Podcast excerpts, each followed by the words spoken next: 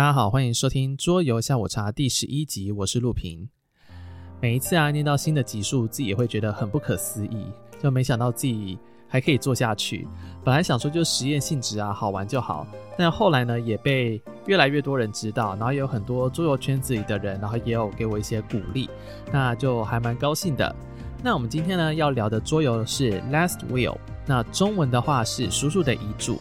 那这一款呢，它其实是一个老游戏咯。那而且也是我在早期玩桌游时候还蛮喜欢的一款。那它的主题性，我觉得放到现在来看，其实还是有它独特之处。那我们就先来介绍一下这游戏的基本资料哦。那叔叔的遗嘱是二零一一年，那它可供二到五人游玩的游戏。在 BGG 排行的整体来讲呢，是第五百零七名。那策略游戏来说呢，是三百二十七。那虽然你会觉得它的名次好像比较后面，但是呢，在这十一年里面哦，我觉得还有五百多名也算是厉害了。应该是我觉得有那种更多啊，就是可能从头到尾都排不上名次的游戏吧。好，那它在评分方面，就是在总共九万七千多的投票当中，它还是有七点二的好评分哦。那以难度上来讲呢，是二点七二，我觉得大概算是中测的那个范围哦。那游戏机制基本上来讲就是工人摆放，那配上就是手牌管理。那此外呢，这游戏呢有三个扩充。那前面两个呢，与其说是扩充，应该就是说多个配件这样子。那第一个话，它是属于顺位扩充，它可以让你可能决定顺位啊，可能有更好的公平性。那第二个呢，是一个 promo 卡，那它是信叫做信使这样子。那能力的话呢，我觉得大家上网查应该就可以知道了。那所以比较正式的扩充，那只有一个，那就是 Getting Set，中文是翻炒鱿鱼的扩充这样子。但是我记得它好像没有就是中文版，好像只有英文的。但以上讲的三个呢，我都没有。那因为我是还蛮早时候收的，那那个时候收的话是收那个英文版的。那后来就是我有把它换成是繁体中文的。那后来就想说，那个扩充没有的话就算了这样子，因为我觉得不太好取得。那而且主要是我觉得主游戏就可以体验到那个精髓了。那所以如果有玩过扩充的听众，也可以欢迎帮忙就是留言补充哦这样子。好，那我们就来讲一下这游戏最大的亮点啊，那就是它的主题性了。那大家听到遗嘱啊，大家就可能会先猜想说，哎，是不是要来分财产这样子？那这个游戏狂的地方就在于说，这个叔叔啊，他真的是太有钱了，所以他在遗嘱里面就写到说，这些继承人中谁最快呢，是可以把指定金额花光，那你就可以拿他剩下的财产。那所以在游戏过程中呢，就是一个大傻逼啊，到处败家啊，花钱可以花到毁三观的游戏。但是呢，你在那么闹的主题下，那其实他骨子里面呢是需要思考的策略游戏。那玩的过程呢，你就会发现说，在短时间把钱花完，真的你没有想象中那么容易啊。这些说明书有些写的地方，然后也我觉得写的很有趣。那例如像说，它的前言就写到。呃，你的叔叔呢，在不久前就过世了，万岁！这光是这个开头，你大概会想说，它有很多的恶搞元素了。那我们呢，就来说说游戏的大略流程。那这个游戏呢，最多呢有七轮，那每一轮呢都有分成五个阶段，分别是设置阶段、计划阶段、差遣阶段、行动阶段跟结束阶段。那在设置阶段，就基本上就是把一些备用的卡片啊放到对应的空格，这边就没什么好说的。那再就是计划阶段，我觉得它算是这个游戏蛮独特的地方哦。它会有一排的沙漏，那每一个沙漏里面呢都有三个要素，分别是卡牌、帽子跟写着 A 的框框。那这三个东西它的数量组合在每一个沙漏中都不一样，所以这边就是要来让大家决定说，诶，接下来他想要先动还是后动这样子。那每一轮呢，会由起始玩家开始决定说他想要站在哪一个沙漏。那通常呢，越左边的沙漏给的东西呢会比较少，但是在接下来的阶段或者是要选择什么东西的时候，就会比较早行动。那越右边他给的资源呢就比较多，但是你接下来想要什么东西，你可能都要等前面的人做完，你才能够选择。那我觉得从这边就开始很有策略感了。到底呢，你是要后续多一些行动点数？而牺牲先放工人的机会呢，还是呢要抢先大家去特定区域拿那些神卡，而牺牲你的抽牌数量跟接下来的行动数？那我就觉得这边的选择是还蛮有趣的。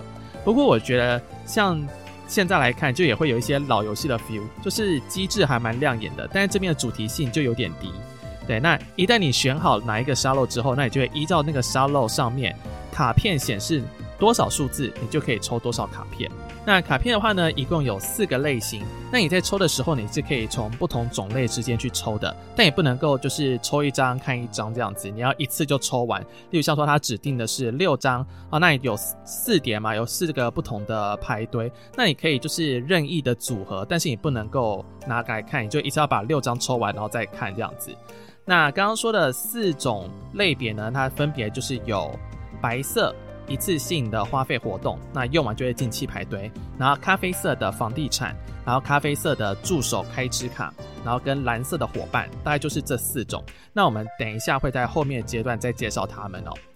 好，那接下来的话呢，第三阶段就是差遣阶段了。那这个时候呢，就会依照我们刚刚放的沙漏的地方，由左到右开始按照顺序行动。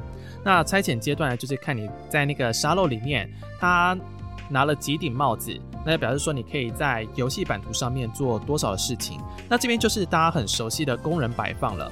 不过，就算你有两顶帽子哦，你也不是说一次放完，而是每一个人一个一个按照顺序放。只是，呃，越左边的人他就比较先有选择权这样子。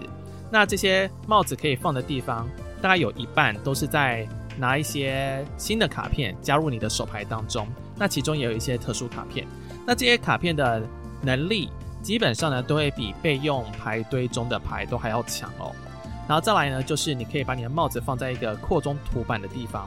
那这些扩充图板的功能，就是可以让你在你自己的玩家区域里面多一个可以放咖啡色卡片的地方，可能是房地产啊，或者助手，你可以把它想象成就是可能多一块地可以盖房子啊，或是让你的助手住这样子哦。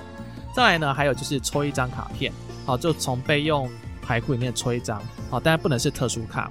接下来呢，还有一个区域是你可以调整房地产。那你把帽子放在这边之后呢，你就可以对应四种不同类型的建筑物，调整它的买卖价格。那在日常生活中嘛，我们在投资房子的时候，都会希望是买低卖高。但是这款游戏呢不一样啊，你要快速的把钱花完，所以你就会希望自己要买房子的时候呢，价格最好是最高的样子。然后卖出去的话呢，最好价格是最低的，最好可以亏本啊。所以听到这边有没有感觉？一开始我们说这游戏会毁三观这样子。好，那最后一个地方呢，是你可以花两英镑去听歌剧。那这也是你在这个阶段中唯一会花到钱的格子。那只是你想说，一听到两英镑什么呢？根本超便宜的吧？对，因为规则书上面就是写英镑。但是我觉得它的游戏背景应该是在工业革命那个时候，所以以那个时候的汇率来看，应该是蛮贵的啊。但是呢，我这边是推荐我自己跟朋友玩的时候，我们会改的金钱单位，就是把那个改成亿。一亿两亿的那个亿，虽然听起来呢会很夸张，但是呢以现在的汇率来看，就才有符合这个游戏恶搞主题。所以呢你就想说，你花了两亿去听歌剧，听起来超瞎，但是你就很符合那种大傻逼的爽感。好，那之后呢我也会用这个单位来描述这些卡片哦。那接下来呢就是重头戏的行动阶段了。那这边呢就是大家努力败家的时候。就是要计算你从沙漏上面得到几个绿色的 A，然后把你的指示物移到你版图对应的数字。那有些特殊卡片呢，会帮你增加绿色的 A，那你记得要发动这样子。那接下来也是一样，依照由左到右的顺序，然后来做事情。那这边的话就会是一个玩家把他的行动数都花完，然后才会换下一个。那所以我们就可以来提一下刚刚说的卡片。那卡片呢，其实你就是记两种，就是。一次性的跟永久性的，那白色跟蓝色的卡都属于一次性，打出来的时候呢都是打完，然后直接就丢到弃牌堆。那并且呢就依照卡片上面印有几个红色的 A，那你就扣掉相对应的行动数就好了。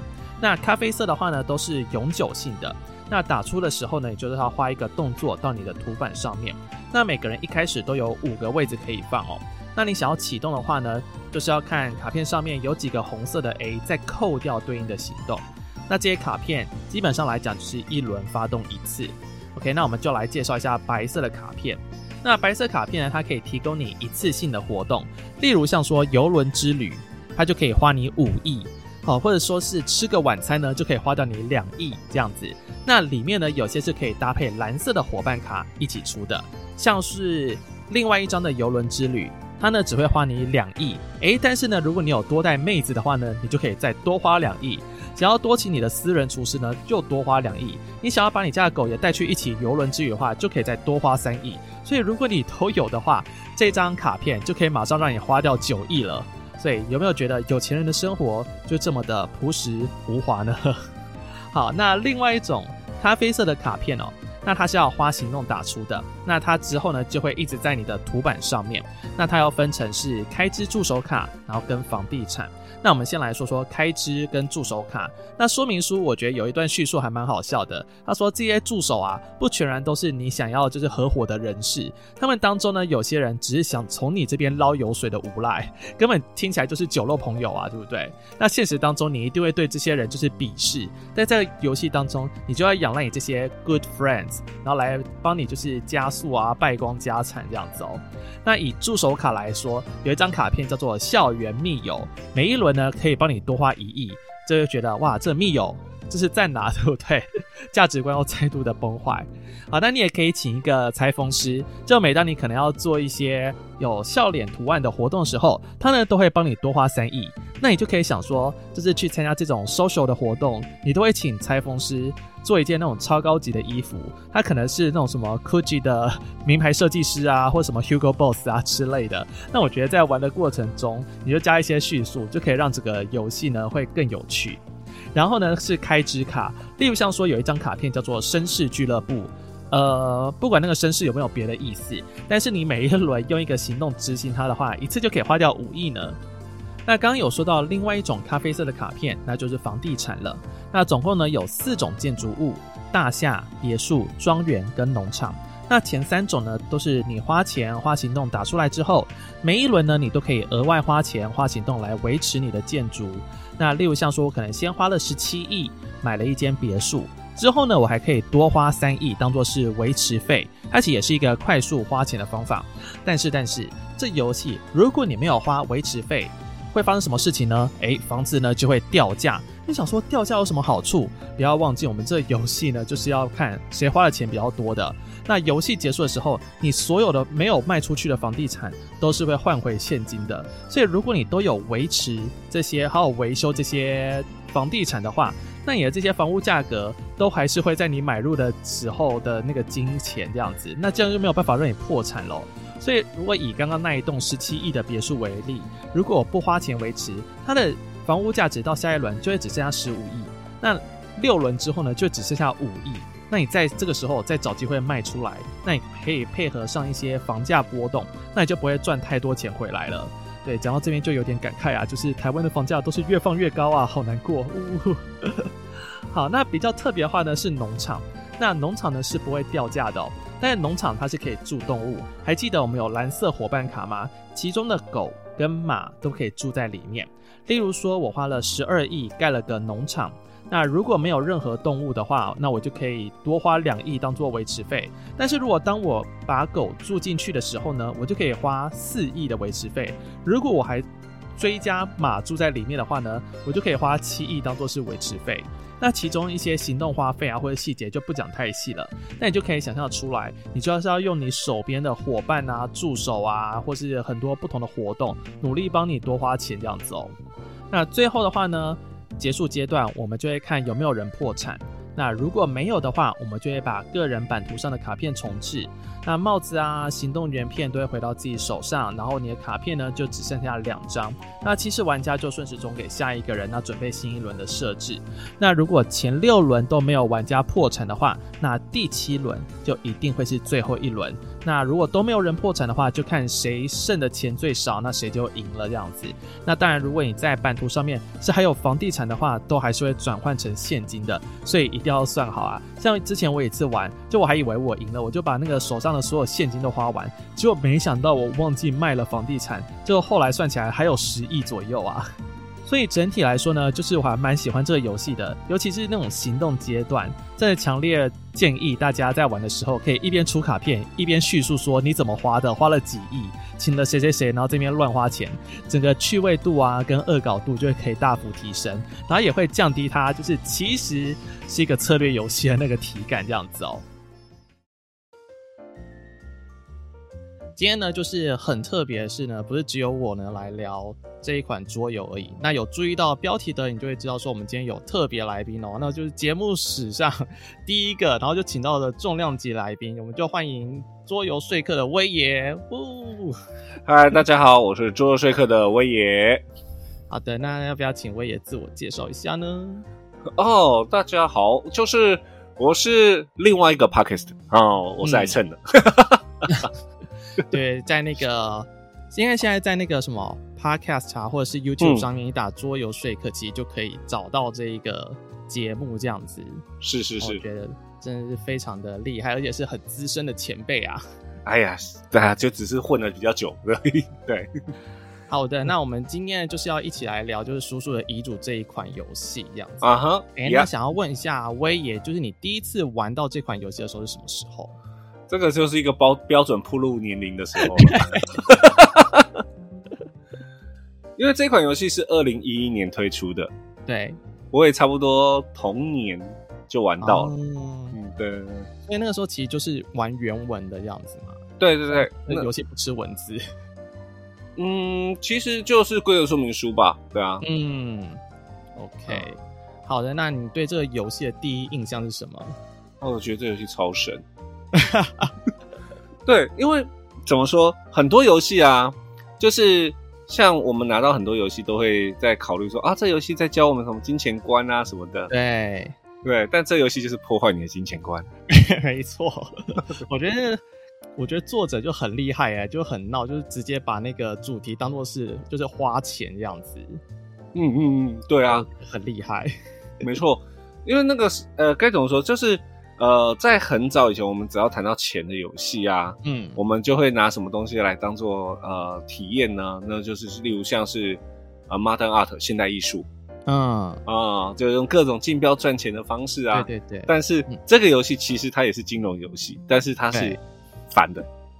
没错，我就觉得我那个时候第一次也是玩到这款游戏，我想说真的是太惊为天人了，我觉得实在太有趣了，这样子，对对对，对，然后很棒。好，那你这个游戏有没有喜欢的点是什么？哦，喜欢的点吗？对，这个游戏哦，我先讲，当时我在玩那个游戏的时候，我还在桌游店，我还在桌游店工作啊。哦、对，所以那个时候我第一次拿到的时候，当然第一个就是刚才有讲到那个观念的相反，嗯，对，它是一个非常棒的点，然后让你体验什么叫做。啊，我就是有钱啊！我摊牌了，我就是有钱，对对，我就是要奢华的生活，对，所以那时候就是有体验到那样的感觉，对，嗯、就很开心，就玩这游戏，享受什么叫花钱的乐趣，对，嗯，对，那我自己就还蛮喜欢的，就是它就是主题性啊，而且我觉得它感觉就是放到现在好像也没有其他作品。跟他一样，就是以花钱为主要目的，耶。因为大部分其他游戏都是告诉你说，哎、欸，你就是多拿资源啊，多拿钱啊，反正你用不完的，最后你可能还可以换分数这样子。对，但是这款游戏就一直在鼓励你花钱这样子，我觉得就是还蛮特别的。也就是现在，我觉得好像也没有几款是一直在鼓吹你说，我一开始给你一大堆资源，然后你想办法把它花光。对，就还蛮不一样的。对，对然后而且。呃，当然，这个游戏一开始它那个我看说明书啊，它是都用英镑，然后我就觉得说，哎，那个我们以前在玩其实是不不念英镑，我们都直接喊成亿这样子，就几亿几亿这样子。嗯嗯嗯嗯对，然后我就觉得还蛮有趣的，就是当土豪的感觉。对啊，而且我觉得它不，其实也不是无脑花钱的，它其实就是要有规划的。然后我觉得就是就会有那种思考程度在，那我觉得就还蛮棒的，就是有一个反向的那种。资源分配，然后又让你做一些思考，对，我觉得还蛮厉害的。当然，这个游戏在根本上它还是一个打 combo 的游戏。嗯，对，就是你要努一个 combo，然后你就会顺利的花钱如流水。对对 对，因为这个东西，你知道，我之前有给我的学生玩，嗯，好，然后他们会坏掉。我觉得他们会觉得蛮有趣的。就因为那个时候我教他们大概是国二的时候，对，然后所以我觉得基本上规则都可以理解，然后他们就会去按照他们的直觉想法，然后开始去做，然后我真的可以看到说有些人可以在第六回合就把钱花完，我觉得也太厉害了吧！我都要等到第七回合还不一定把钱花完这样子。嗯，真的真的厉害啊，对啊。我就说你以后就是嗯，就是会非常败家，我自己要小心点。我喜欢我当时这个游戏啊，最喜欢在什么时候让客人玩？嗯，就是我今天啊、哦，好多库存啊，哦，货好多啊！哎、欸，今天玩完之后就说，哎、欸，哎、欸，要不要买个游戏啊？这个游戏喜欢吗？买买啊！你看这个游戏才一千多块，有没有觉得很便宜？啊，不是，然后这个就可以让你马上花掉一千多块，有没有觉得很棒？对，真的。就是花钱花到后面就是 会觉得啊，这原来才一千多块呀，好像可以买的样子。刚刚都已经花了多少钱了？对，金钱观整个坏掉。对，我觉得还蛮有趣的。好，嗯、然后那那这样我们就要来问一下，那这一款游戏有没有让你觉得可能不是那么喜欢，或是你觉得可以再改进的点？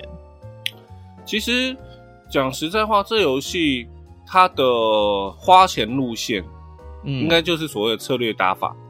嗯，在还没有扩充之前，哦，有一点单调。哦，因为我没有扩，我没有买扩充，哦，我就主游戏而已。对，OK。然后再加上说，这个游戏呢，因为呃那些所谓的事件卡、资产贵人朋友，嗯，你要打出一个 combo，讲简单一点，就是需要成套收集。嗯，对对。但是你的获得方式呢？呃，第一个要看翻牌，嗯哦、呃，要么就自己去绿牌，台面上的那些牌呢，你要去跟人家去去抢，嗯、就是公摆的去抢，对，所以呢，你要能够顺利的打出自己的 combo，其实是一件非常困难的事情，因为你除了人的因素，还有上天的因素。对，对，有，我自己就是也有就是写到说，就是我觉得他就拿手牌的方式真的是很吃运气，没错，因为。因为你在选序位的时候，你要考虑到你想要抽几张牌，那可能它每一轮最后你只能留两张而已，而且万用卡其实是要丢回去的。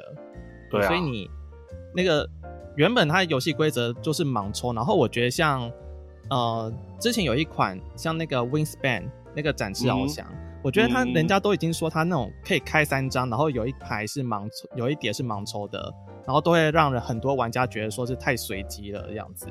那我觉得这一款它已经是全部都随机的，对、啊，呃，也没有说全部随机啊，但是它已经把运气成分拉很高。也就是说，这个游戏其实它在概概念上，它就是、嗯、它虽然是个策略游戏，但是它希望多更多的是情境跟嗯欢乐感吧。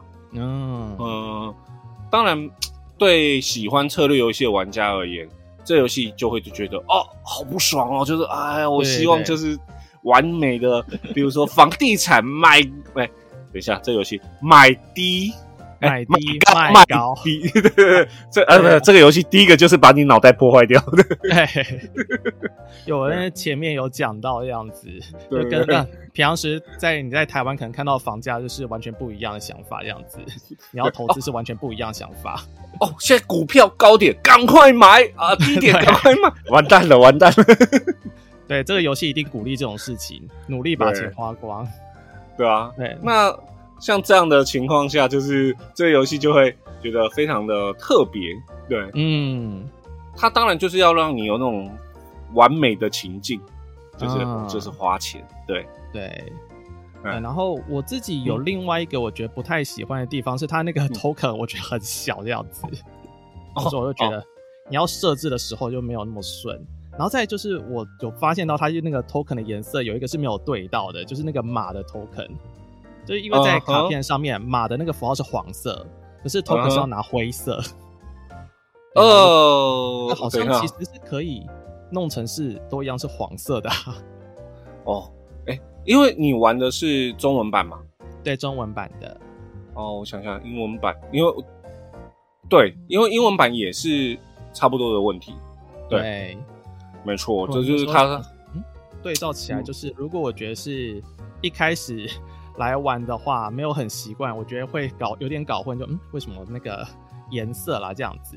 对，但我觉得如果现在很多那种桌游都重置嘛，都有那种豪华版的之类的，也许它就可以 做的比较高级这样子。哦，哎、欸，别，也不是每个游戏都豪华版，但是我觉得 token 升级这一点是比较重要了，对吧、啊？嗯，比较好辨别，因为这个游戏中它还蛮多符号的，对，它符号多到让其实让新手会很吃力。嗯，没错，对啊，像光一个房子。就有三种、嗯、三种符号。等等一下，这个时候就考验记忆力的时候，对，四种四种符号，对、啊、对，对啊，三个颜色的房子，然后跟一个农场。对啊，那每一种房子，尤其农场又是特别，对，嗯，每一种房子又因为它的类型不同，它的涨跌幅啊，哎、嗯，应该维修成本，还有维修方式会有一点点的差异，对新手就不是那么友善。嗯，对，就是感觉上应该少，好像还蛮欢乐，但是其实它还是要适合一些可能对于策略有认识的一些玩家，然后才会比较觉得好上手这样子。没错，嗯，对。那当然，这游戏一定有策略游戏最根本的问题，嗯，就是老手永远都可以狂虐新手。嗯，对，就是卡牌卡牌的理解度嘛。对。就是一句“我比你会花钱”，怕了吧？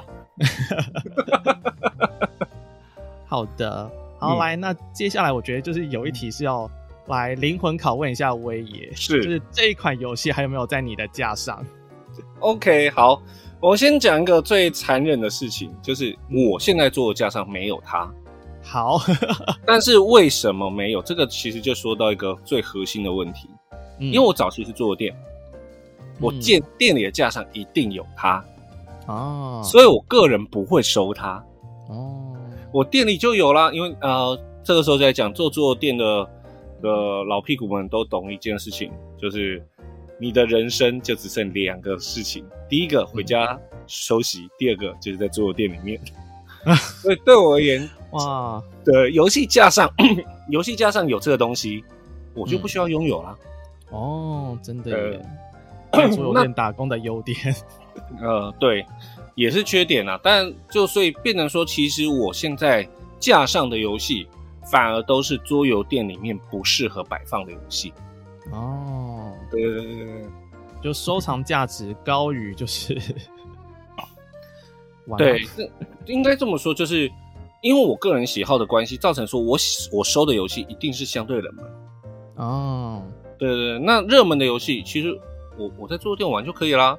哦，也是。嗯，像这一款游戏真的很优秀，所以我也建议所有桌游店，我觉得应该要准备一盒。嗯，对，尤其是你的，对，尤其是你想卖货的时候，哎，赶快大家玩完之后，来来来，哎，福袋一包才八八八啊！你看你就花掉八八八了，划算呐、啊！真的是一个 combo，这也是现实当中的 combo 策略。没错没错，先搞乱你的脑袋，然后就搞乱你的钱包。对，OK OK，嗯，好的，好，我我觉得这一款游戏就大概我们就是先介绍到这边。但是呢我们今天真的是很难得邀请到威爷来，我觉得听众绝对不会只想要只听我们聊一款游戏而已。然后是是是，很多东西也是我自己啦，就是有点自肥，想要问威爷的东西。OK, okay 啊。好的，那我们就想要先问一下，那威爷的桌游资历呢？因为我们刚刚有说是一个非常资深的玩家，那就可以让听众听看看你的资历有多深，这样子。呃，现在资历哦，因为资历有分两个啦，因为对我我有两种资历，啊、第一个是就是工作资历。啊，对，第二个是游玩资历。啊。游，那我想要问的是游玩资历，游玩资历的话，我只会跟你说，我从国二开始游玩。哇，对，然后那个时候台湾其实还没有所谓的桌游店，对啊，完全都没有。嗯、那时候是我哥的同学，嗯，就是家境比较好，然后会从国外拿一些游戏进来玩。哦、嗯，对，所以那个时候我的第一款、第二款游戏其实就已经是所谓中重车游戏了。哦，哎，那你玩的时候就会觉得你就是喜欢这样子吗？对啊。因为桌游非常的充满魅力，哦、那个是你无法想象到的东西。嗯，对、哦，因为有的时候我也是，可能就是有一些朋友啊，然后可能他们也是玩到第一款，可能是稍微比较偏中中侧的游戏，他们就会有点打退堂鼓的感觉。所以我觉得我也很接触到那个中侧的话，就喜欢上，我觉得是很厉害的事情哎、欸。其实也不能这么说，是因为应该说那个时候。嗯，对，那个时候，哦、那个时候就没有其他的一些其他休闲娱乐。对，其实娱乐较少，而且娱乐比较没有那么素食，哦、所以对我而言，就是跟着哥哥去他同学家里面，嗯、然后那天晚上我们其实只玩一款桌游。哦，那你还记得是哪一款吗？哦，我当然记得啊，对啊，那那一款的话，呃，我在我广播时候有有介绍过啦，嗯、但是呃，它叫威尼斯共和国。嗯，对，我不太会念它的英文。好，因为我没听过。对，对，因为我玩的那个版本是一九九五年的版本。哦，对，然后后来它有出新的版本，嗯、那这两个版本我都有。对，嗯，那它是一款非常呃吃互动的游戏。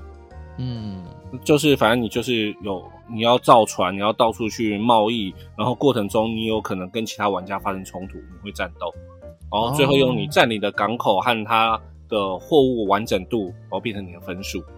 哦，我觉得这很符合，就是我觉得好的桌游的特质，哎，就是有互动性高的那种感觉，就是可以让嗯，嗯人跟人之间有交流啊的那种概念。对，那当时其实就是那一款，光那一款游戏我们就玩了非常多时间，嗯，不一定一次，就每一次就每一次只要聚会，大概就是玩那一款。嗯，对对对对。所以那那算是我第一款。那我第二款游戏呢？对现在的玩家而言，可能知道它的后面版本就是《魔阵惊魂》哦，阿克汉，对，嗯，二版对不对？还还出版的，出版的我玩的是出版。的，对，就是《魔阵惊魂》，就是绿色盒子的那个，战旗、嗯、会有出中文版的那个。现在现在可能有些玩家不知道什么是战旗，反正就是很早一个香港的游。呃，游戏出版社对，对我还知道，因为那个全球经历一开始也是，哎，一开始也是他们吗？好像不是哦，哦不是吗？我有点忘了。对，反正那个时候《魔阵惊魂》嗯，英文版我就在玩。对，哦，真的非常厉害，这样子。好的，那我们接下来就第二题，就是我也为什么会想要做桌游的广播节目？就是那为什么不是拍 YouTube 教学啊，或者是当图文部落客？因为我觉得以当时。就是你在等于是创业嘛，这个小小的副业的时候，应该没有什么人可以跟你拼这个东西。嗯、那为什么会是选桌游广播节目这样子？好，哎、欸，我先讲为什么是广播节目。对，因为其实对我而言，桌游教学原本就是我一个生活的必须能力，因为那时候已经在做店家了。嗯，那对我而言，教学一直都是一个呃一直在磨练的技巧。嗯、那对很多人而言，就是他们会来我店里，是因为喜欢我的教学，喜欢我的口条。嗯、然后当时的女朋友，对，跟现在的不是同一个。好，对，当时的女朋友呢，她也是一个桌游爱好者，然后，嗯、然后也是一个就是呃有很强的外语能力。她有一次就跟我说，嗯、就是国外呢，其实有一个东西叫桌游广播，就是 Dice Tower。对，嗯、然后那时候我们听完觉得，哎，蛮有趣的，嗯，对吧？就觉得，嗯，好像可以试试看，嗯，对。而且呢，呃，在在做 Dice Tower，哎，就是做桌游广播之前，呃，其实那时候我有尝试做过 YouTube 影片，嗯，我当时帮图版游戏协会拍了农家乐的教学影片，哦，然后整个拍完弄完，包括剪辑，我发现非常的。痛苦，对，就是我觉得不有趣啦，对、嗯、对，因为你会搞写完，然后应该就说我在做分镜，嗯，我要写大量分镜干嘛干嘛的，这、嗯、这就是我对所有 YouTuber 我觉得他们非常厉害的地方，嗯，对，那而且后面这个东西跟桌游比较没关系，这样子，对对对对对，那再来下一个就是为什么不做图文部落格？课？嗯。那当然还有个原因是，其实当时我有在写文章，只是我的文章是放在公司里面，哦，再放在店的介绍啊那些的。那我已经花了那么多时间在公司上面了，我不可能就是，比如说我很喜欢罗马共和，然后我已经写了帮公司写了罗马共和的一系列的冷文章，然后再搬出来给自己用，不可能嘛？哦，对，也是，所以。后来就决定，那我来试试看做桌游广播好了。因为在台湾，其实那个时候还是有人在做 YouTube，但是就比较少。嗯，对。那当然，呃后我开始做之后，后面开始有一些更多的影片，嗯，对。但是桌游广播一直都是在 Podcast 还没红之前，嗯，就只有我。对对对，非常的，我觉得是先驱耶，就是完全不会有人跟你抢这样子。嗯、是。好，那我们就延续这个广播节目，就是桌游说客啊。到目前为止已经有两百一十集，而且第一集呢是在八年前。我真的很想问，有什么动力可以持续那么久？哦，我先，哦哦，好，其实不无论是你们，你或者是之前我呃，像我有去上桌游拌饭的节目啊，那些我们都有聊到类似的事情啊。对，事实上我第一集不是八年前哦。更久吗？对，对，是其实更久以前。哇，因为其实那个现在大家看到表定的第一集是二零一三年，嗯，对。但事实上，在我们现在看的 Meeple Talk 桌游说客之前，还有两集试播集。哦，哇，对。对那当时就说，当时女朋友就觉得说，哎，你们试做，我们就试做两集。直到后面呢。嗯就哎、欸，我恢复是一个人了，嗯，然后觉得嗯，生命中缺乏了一些事情，那我就继续开始，八、嗯、年前开始做。那为什么有动力持续做那么久？其实我做，呃，这跟我做桌游有一个很大的原则关系，就是嗯，我觉得桌游曾经帮助我很多，所以我希望我能够用任何的方式把桌游发扬光大。哦。听起来超宏愿，不会，我觉得很棒的那个志愿这样子。对对对，所以基本上我在做桌游说客的时候，我都是跟他说，我现在在做志工啊，好，好像真的有那个感觉啦。对对对对，尤其是越早期越明显，因为所有设备啊，所有东西都是靠自己。那后面呢？嗯、呃，的确会不会疲乏？会，即使到现在还是很容易疲乏。那、嗯后来呢，为了防止自己疲乏，我找团队一起，oh. 我找几个朋友一起来，就成为团队。就是像之前、嗯、在有一段时间，我的新闻是由一个叫冰雨的，嗯啊、呃，小编冰雨来帮我做。对，嗯，那当然后来变他比较忙了，然后我就接回来自己做。然后其实我的系统有一个叫海苔的，他在帮我一起处理。Oh. 对，然后、oh. 然后其实本来 FB 的那个管理。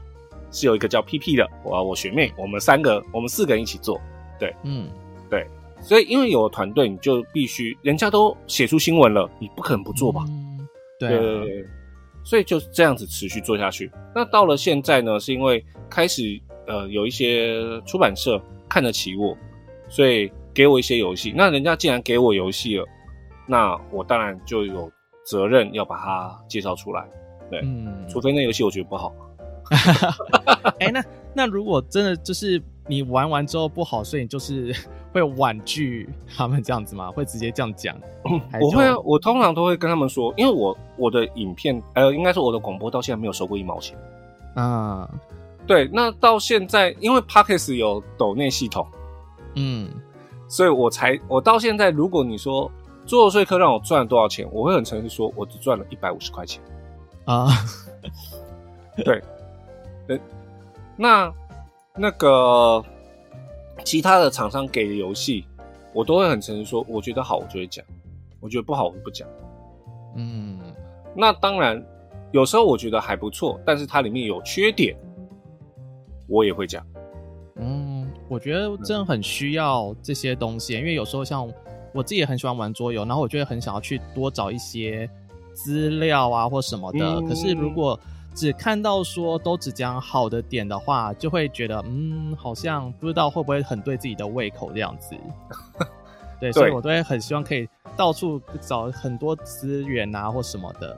对，然后就觉得能够如果有正反面都讲到，我就会觉得很棒这样子。嗯，是对。好，那接下来我想要问，就是那你在制作节目的过程中啊，那有没有想过要找别人一起主持？因为你刚刚有说，其实你有一个团队嘛。是是是。为什么最后都还是一个人主持主持呢？就是你的原因是什么？哦，原因很简单啊，我就是找不到人一起啊。那突然那没有想要就是跟着录音之类的吗？有有想过，但是这个时候就吃很吃，就是你要找谁？然后你要跟谁一起合作。哦。然后下一个东西就是因为我其实即使到现在，对我的整体的设备其实就是非常的阳春，嗯，因为我没有办法为了这个广播投入非常多的钱，嗯，对，那现在我还是维持一麦的状况下在做广播。嗯，但我很想要，像例如说找朋友一起访谈啊，或者是干嘛的，我也很想有对话式的，嗯，对。但是就是一方面时间因素，另外一方面就是呃设备因素，对。嗯，好的好的。那那我也在做节目当中，有没有觉得最辛苦的地方是什么呢？呃，我觉得最辛苦的地方啊，莫过于。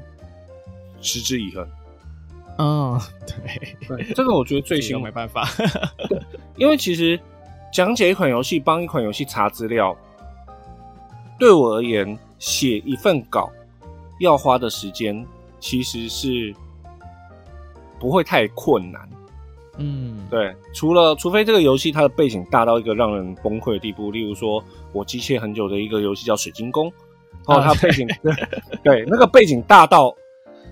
我已经文稿写完，再删完，再重写，然后等到写完介绍文稿之后，忽然发现一件事情，我规则忘了。啊。对，那那我们会有办法在八月的时候听到水晶宫吗？啊，这个许愿好可怕！哦，孩子，好好好，对，然后再来下一个就是新闻。对，嗯、那新闻其实也是一个花比较多时间的，对，嗯，那当然这一切一切最困难就是你每个礼拜要做这个重复的动作，嗯，虽然过程中其实收获非常多，就是哎，你知道很多桌游界的新新闻，你也你在查桌游的资料、查它背景的时候，甚至你可以多了解到更多的事物。对，光光那个 Wiki 给你的资讯，你就可以看出哦哦，原来还有这样的故事背景啊、历史背景啊这些东西的。对，但是这个过程，你就是工作之外的时间，你就是要咬着牙把它做完。嗯嗯，那我觉得这就回归到真的就是持之以恒哎，就是每个礼拜的那种 routine，你要把它维持住这样子。没错。嗯。好，那你到，哎、欸，那到目前为止啊，那你有没有觉得最满意的一集，或你自己最喜欢的一集？就你觉得那一集真的讲的超赞、超好的？哎、欸，认真来说，不是一集，是两那没关系，OK，好，两集也可以。对，但是我先讲，因为它为什么说两集？因为它们相连的啊，就是我第九十九集跟我第一百集，嗯，介绍的是罗马共和。啊哟。当然，一方面是我很爱这个游戏，嗯，所以对我而言讲它是一种快感，嗯，对。然后为什么说是两集？因为这两集的稿是我难得，就是例如说，我九十八集哦，在介绍一款游戏的时候，其实同一时间我在写九九跟一百的稿，对，但是等于说它是我花最长时间写稿，然后但是呢，却是我可以几乎不用看资料。就可以写出大量资源的一个量级，哦，就本身已经就对这个游戏很熟悉的那种感觉，对，包括它的历史背景啊那些，对我而言都是非常轻松就可以写完。然后在介绍他们的时候，就是一种啊，我就是把我的爱完全的，就是无诶、欸，应该说无保留，而且我也不管听众能不能接受情况，嗯、我就是灌给你。这就是罗马共和的历史哦！嗯、你给我吃，你给我吃，你给我吃。那我觉得这样很不错哎，就是我觉得如果真的就是那种自己最满意的话，我其实就觉得听众就应该先从那两集可以开始听这样子。但是我觉得蛮可惜，那个时候设备没有很好。我觉得主要是内容啊，对，我那个时候呃，罗马共和我是听你跟拌饭他们合作的那一部，嘿，对，我也觉得听起来真的很有趣，这样子，因为有。符合到就是可能当时的时代背景啊什么的，没错没错，那个非常的赞，个人大推。嗯、好的好的，我觉得以后有希望有机会我可以玩到。OK OK，再约 OK。好的，哎、嗯，那接下来就最后有没有想要就是跟桌游玩家们说的话、啊？哦，跟桌游玩家吗？对呀、啊，嗯，如果真的要说什么的话，就说很喜很感谢大家喜欢桌游，嗯、然后但是桌桌游这个东西真的很好，但是呢，不要忘记一件事情，有更多人还没有接触过桌游，我们用最大的热情让你们成为桌游玩家，也希望你们把同样的热情带给那些还没有成为玩家的人。嗯，真的，好的，我们今天就是真的非常感谢威，也可以接受我的访问，然后也可以让听众多了解到，就是威爷的很多的，嗯，叫什么个人资讯嘛，或什么东西的，对。然后最重要的东西，我觉得就是大家现在可以开始去追踪，就是桌游说客这个节目，真的我觉得非常的赞，因为以威爷的资历啊，或者他的一些玩桌游的一些，嗯。历练，我觉得一定会给大家，就是每一款游戏都带来非常好的认识，这样子。OK，好的，那我们今天就到这边啦。如果就是喜欢我们节目的话呢，就可以就是五星留言啊之类的，那我应该都会把它看下去。好，那我们就先到这边喽，大家拜拜，拜拜。